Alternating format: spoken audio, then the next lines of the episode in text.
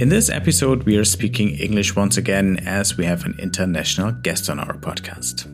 Finland is a relatively small country, at least compared to countries like Germany, but it has ambitious goals when it comes to the metaverse. Finland was the first country in Europe to develop its own metaverse strategy, and all players in the strong local ecosystem have worked on it.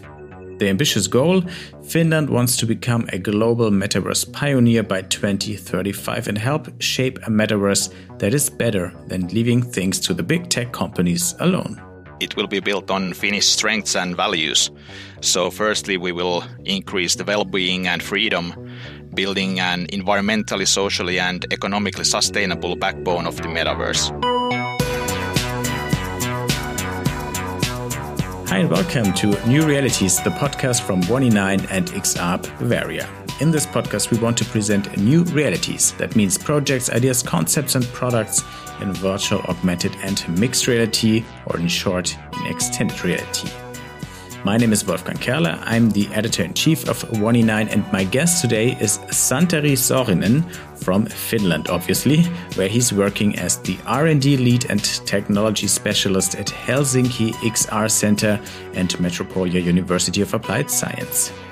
He was deeply involved in creating the Finnish Metaverse strategy and initiative, and that's why I'm glad that he will share with us insights into the Finnish XR scene and explain how all the different players intend to achieve the ambitious goals of the Metaverse strategy in the coming years, and what role international cooperation should play in this.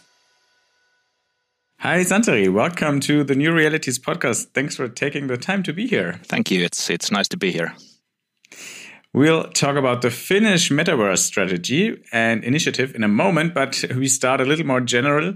Um, how big are the XR and the metaverse ecosystem in Finland, and who are the key players? Uh, that's a good question. Uh, at Helsinki XR Center, we did a survey of the uh, XR scene, and according to our study, there's between 250 and 300 companies working in the field in Finland. And of course, on top of this, we have a large number of uh, companies utilizing different metaverse solutions or large corporations with their own research and development teams working on the technologies. Finland in general has a great combination of, of tech companies like Nokia or Varjo and, and Dispelix. And we have great research groups at multiple universities. We have the end user corporations like Valmet or, or Kone and Ponsse. And we also have great associations and uh, other networks around the subject like uh, Photonics Finland, NeoGames, and the Finnish Virtual Reality Association. And of course, uh, our team at Helsinki XR Center. So the ecosystem is quite lively here in Finland. That sounds great. Are there any particular products, solutions, projects from the XR and metaverse space that you may want to highlight because you're particularly proud of it? Uh, yeah, I think the kind of uh, hardware side has always been a strong point in Finland. Uh, we've had teams located here working on the original Oculus and uh, HoloLens headsets. And of course, now we have uh, various uh, different devices with their latest uh, XR3 was just shown a moment ago. So I think their solutions are, are still the best devices available globally for high-end solutions. Uh, of course, on top of that, we have plenty of great companies or, or solutions on the software side, but I don't think they're quite at the Varjo level level yet.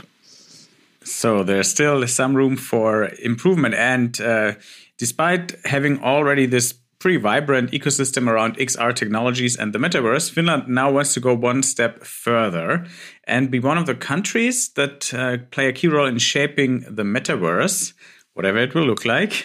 to this end, uh, Finland has now adopted its own metaverse strategy and started a metaverse initiative. Uh, why? Yeah, I think Finland has, has been at the spearhead of XR technologies uh, for a while. Uh, we have a lot of great companies and uh, and research groups working on the subject. But uh, in the future, I think we need to consider things like interoperability and standards, accessibility, data sharing, virtual identities, and stuff like this. And, and these are not really things that can be solved by any single entity. And we need a lot of collaboration and understanding of not just the tech sector, but also the society, the end users, and of course, all of the international networks. And to this end, a common strategy that is known to majority of the players in the field should lead to better results and uh, be more effective uh, when exchanging information between different companies, for example. And I think Finland also has the benefit of being small enough that it's actually possible to bring everyone interested in the subject under one roof and still manage to be at least somewhat productive. Now, a strategy involving all the different players from the ecosystem, although, as you said, Finland is a small country, there are still pretty many people involved. So, who worked on the strategy and how long did it take? Originally, the strategy work was uh, initiated by Business Finland, a national funding organization uh, here in Finland, and uh, University of Oulu. And they invited all of the interested people to an initial workshop last April. So after that, during these uh, past eight months, we've had around 60 to 70 people actively working on the on the strategy, and in total, around 400 people from research organizations, government, large corporations, and SMEs who have participated at least once and given something to this strategy. So it's really a, a great strategy by the Finnish XR and metaverse industry itself. Now, you had a lot of work to do on this strategy as well. What was your role in this whole process? Uh, when the when the work began last April, uh, I was invited to the advisory board of the metaverse strategy, so kind of overseeing the process and what's happening. And then originally we did the work during uh, last spring and summer in five different working groups. So me and uh, K.P. Hiltunen from NeoGames, we co-led the consumer metaverse working group, uh, concentrating on things like education, culture, gaming, and uh, governance. And then after the initial strategy paper, the work will now continue in, in five different Metaverse in Action programs. And I'm collaborating in the Metaverse Society MIA led by Professor Markku Turunen from Tampere University. Now, everybody who's working on the metaverse has a problem and you already also faced this challenge so to say because uh, there is no general definition of what the metaverse actually is. The terms um, was first created for a science fiction novel but there's no scientific uh, definition right now. How did you solve this problem or to be more precise how do you define the metaverse in the strategy that's a great question, and one that I've been myself discussing plenty in my different keynote speeches at different events. On the strategy side, uh, we do have a definition. It might not be the greatest definition, but we have something to work around. And in the paper, the metaverse is described as a collective virtual shared space that encompasses and transcends physical, digital, and augmented realities. But the aim for, for the definition is that we don't really have any idea how the future will change the technology and we need to be flexible. And because of this the definition itself is flexible as well and it will be edited as needed if there is a reason to change it. If we have new technologies coming in that need to be taken into account then we can change the definition uh, later on. And the goals and uh, definitions of the strategy, they will be gone over annually to kind of iterate them uh, further. And maybe in, say, 2035, we have some kind of final definition that we can actually uh, see coming to reality. But uh, despite being pretty still flexible and open about the definition, the strategy has pretty concrete goals. So let's finally dive deeper into the strategy. What are the main goals that you set out in the Finnish Metaverse strategy? So in uh, our vision, uh, we have five main goals for Finland and, and metaverse in Finland. Number one, in 2035, Finland is a leading architect and enabler for the metaverse globally. Secondly, uh, Finnish leadership in the industry is globally recognized, and Finland is considered a benchmark society that has fully adopted the metaverse. Thirdly, Finland has a thriving solution cluster, and Finland attracts major foreign direct investments in all parts of the metaverse value chain. Uh, fourthly, going to actual numbers, the annual metaverse industry turnover will be more than 30 billion euros. And uh, finally, as the fifth uh, main goal, the metaverse will have open standards and interfaces that provide sufficient independence and freedom and protect the ecosystem from being dominated by a single company or country. The final goal uh, kind of leads me to my next question. I know that it's a lot of uh, work in progress, but do you already have in mind how the metaverse made in Finland or shaped by Finland could look like uh, or would ideally look like if um, the goals and the values that you defined in the strategy will be fulfilled? Uh, that's really difficult to describe. I think what the actual visuals will look like, that's anyone's guess, as the kind of aim is to build a common ground on which anyone can develop on. And it will look and sound as diverse as the creators actually building content on it.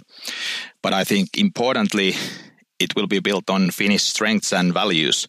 So, firstly, we will increase the well being and freedom, building an environmentally, socially, and economically sustainable backbone of the metaverse having Finnish ideas of equality of people, access to public services, uh, our pioneering solutions in bioeconomy, and the, of course, ever-present concept of Finnish sisu, the kind of inner strength and perseverance will be in the forefront of metaverse as well. Secondly, the Finnish metaverse will promote trust and openness, embracing learning and curiosity. Finland promotes peace, security, human rights, and democracy. And uh, we will take advantage of our long legacy as a country with high profile research and technological ability.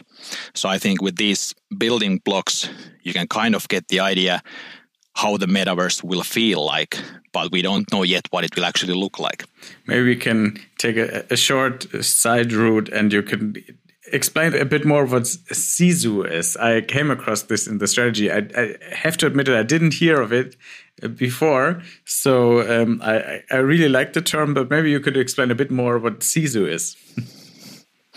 Yeah, sure. Uh, I guess it comes from the background that we're here in the north. It's cold and dark all the time.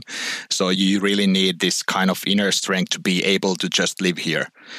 So it's kind of this idea of never giving up and kind of going through the motions and kind of persevering no matter the cost to yourself or, or what the environment is. So this kind of idea that the Finnish people will get through stone if needed just to kind of stay here as we are. Well, right now it's cold and dark here too, but uh, not not all year round. So I, get the point. Um, thanks for this clarification.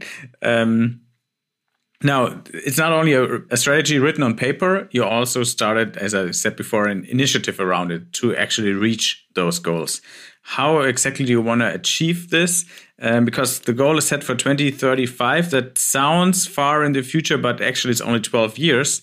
So um, if Finland really wants to play a key role in shaping the metaverse, you have to start right now, I guess. Yeah, that's true. Uh, it's a it's a huge task. In my opinion, the 2035 goal that's just the kind of midterm goal.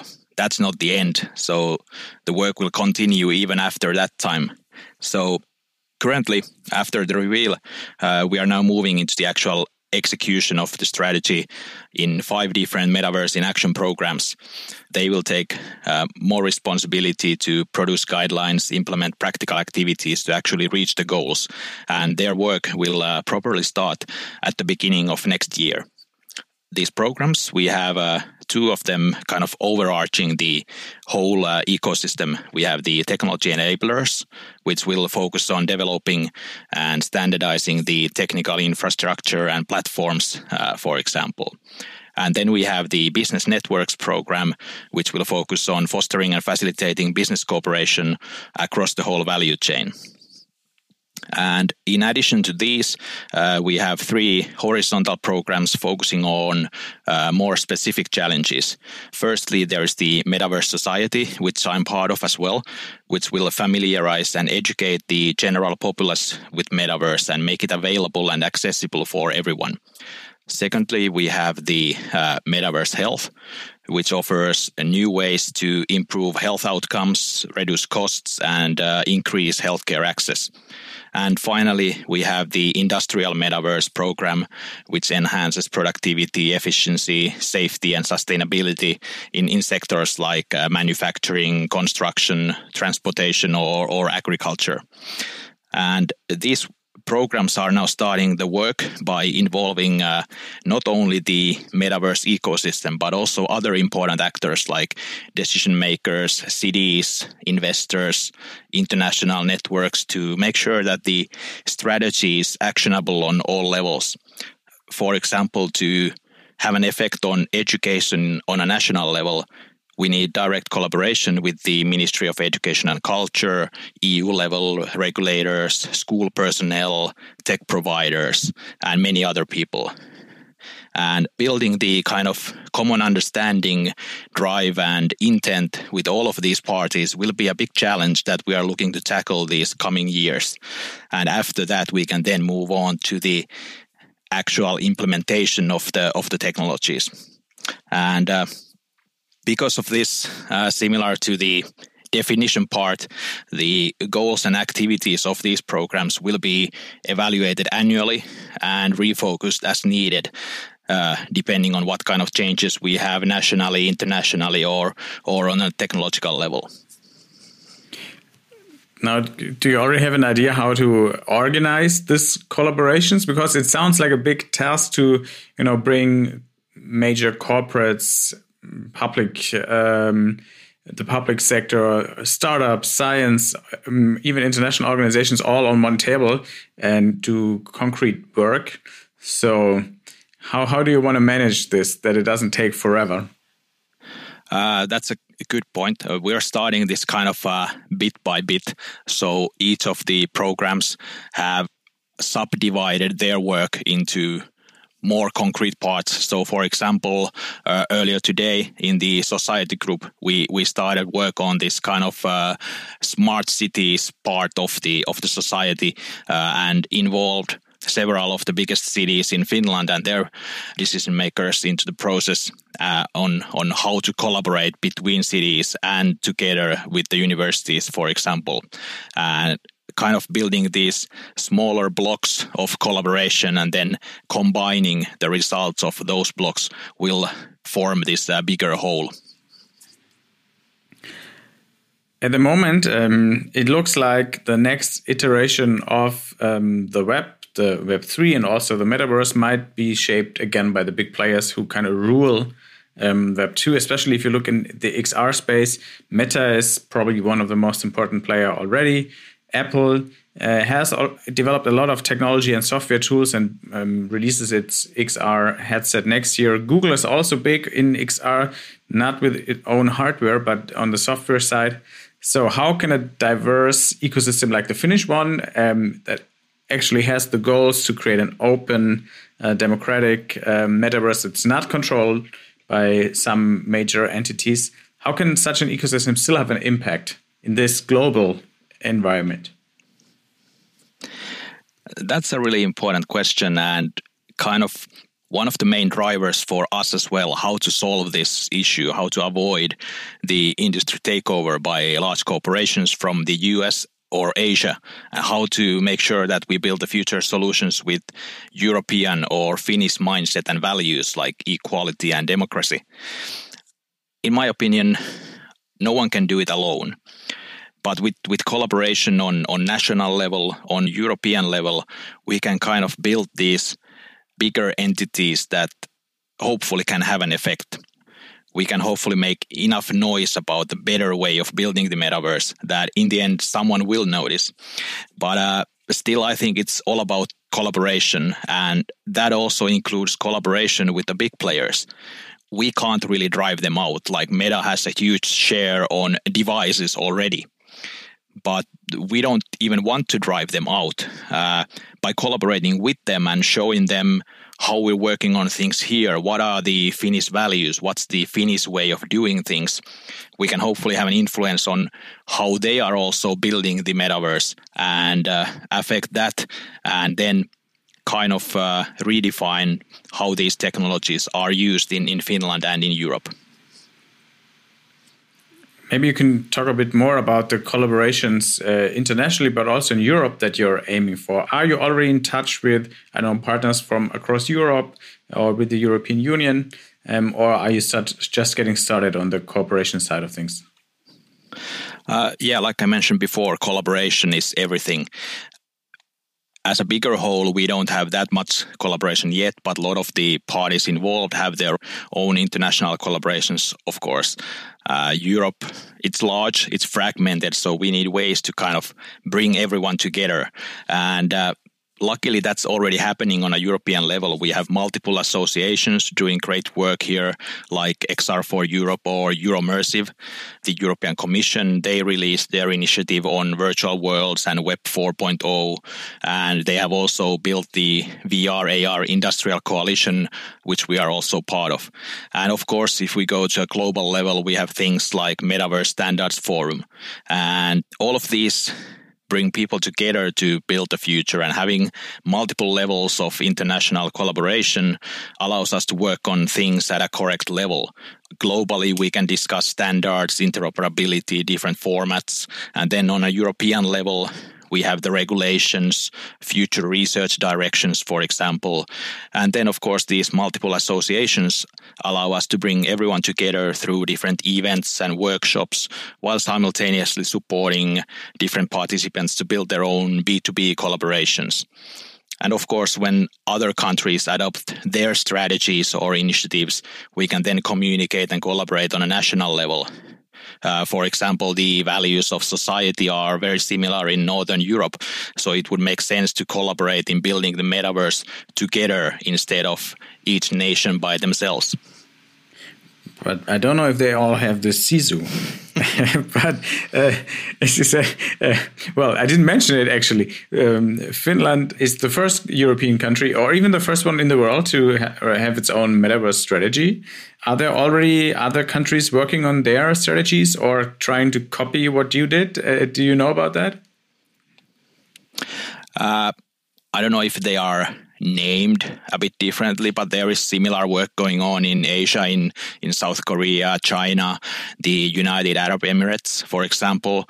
And there has been some discussion uh, in different countries in, in Europe as well, uh, whether they should adopt uh, something similar.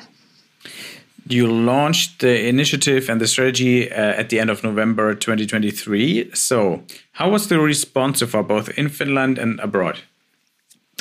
Uh, I would say the response has been a bit mixed abroad, uh, especially in the tech industry. People are very enthusiastic and see us as kind of an example that their countries should do as well.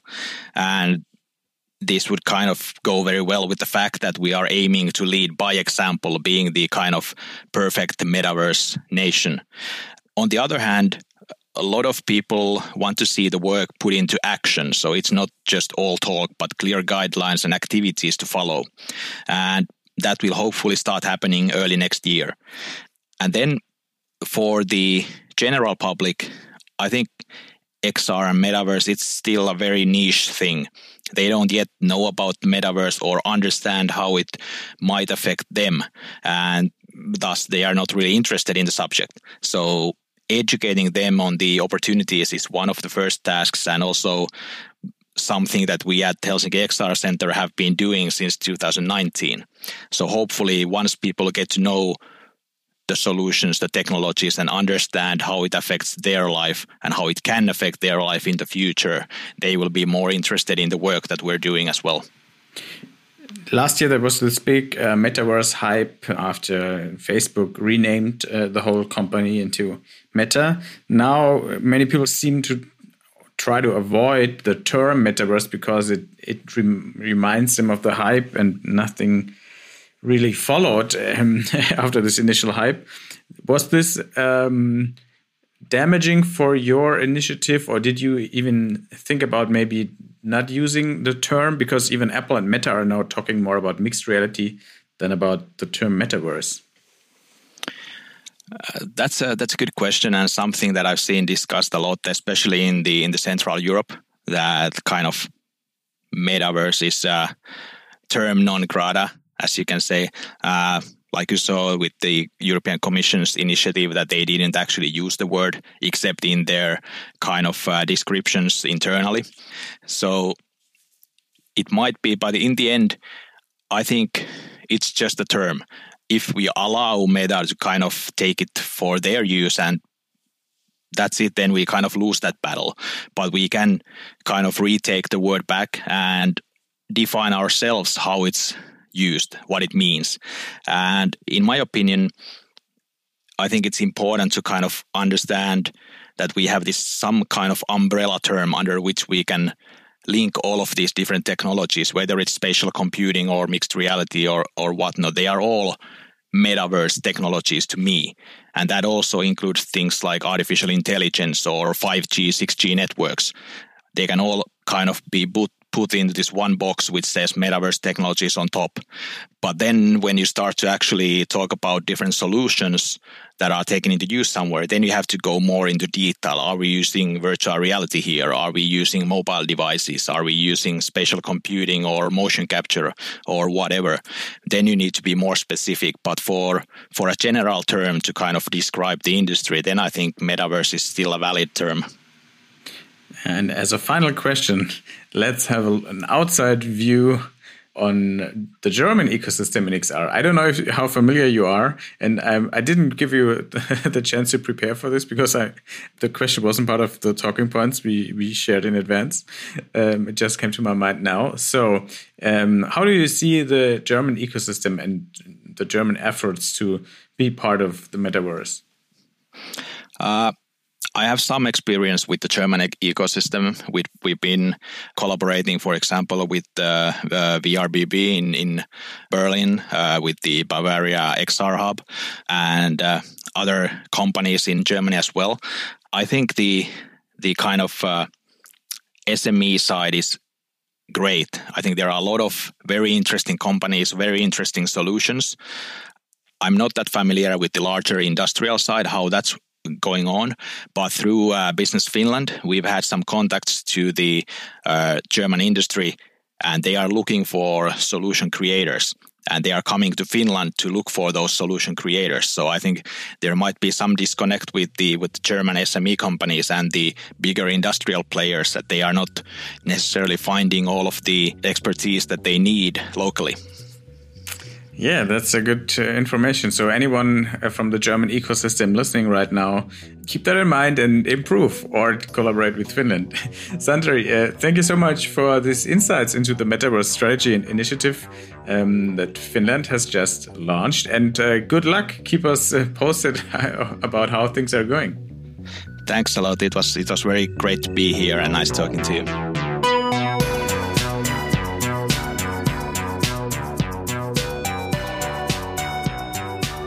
This was episode 55 of the New Realities podcast by 1E9 and XR Hub Bavaria. If you liked it, rate it, subscribe to it, and recommend it. As always, you can find links to more information about today's episode in the show notes. And now the credits. 1E9, that's the new home for future optimists who want to make the world a better place with new ideas and technologies. And in addition to this podcast, it also consists of an online magazine, a community platform, and events. You can find all the information at 1e9.community. The XR Hub Bavaria was founded to promote the XR community in Bavaria to support the development and distribution of XR applications and also to promote the visibility of Bavaria as a great XR location. You can find out more at xrhub-bavaria.de. This podcast is made possible by funding from the Bavarian State Ministry for Digital Affairs. Thank you very much for this and hear you next time.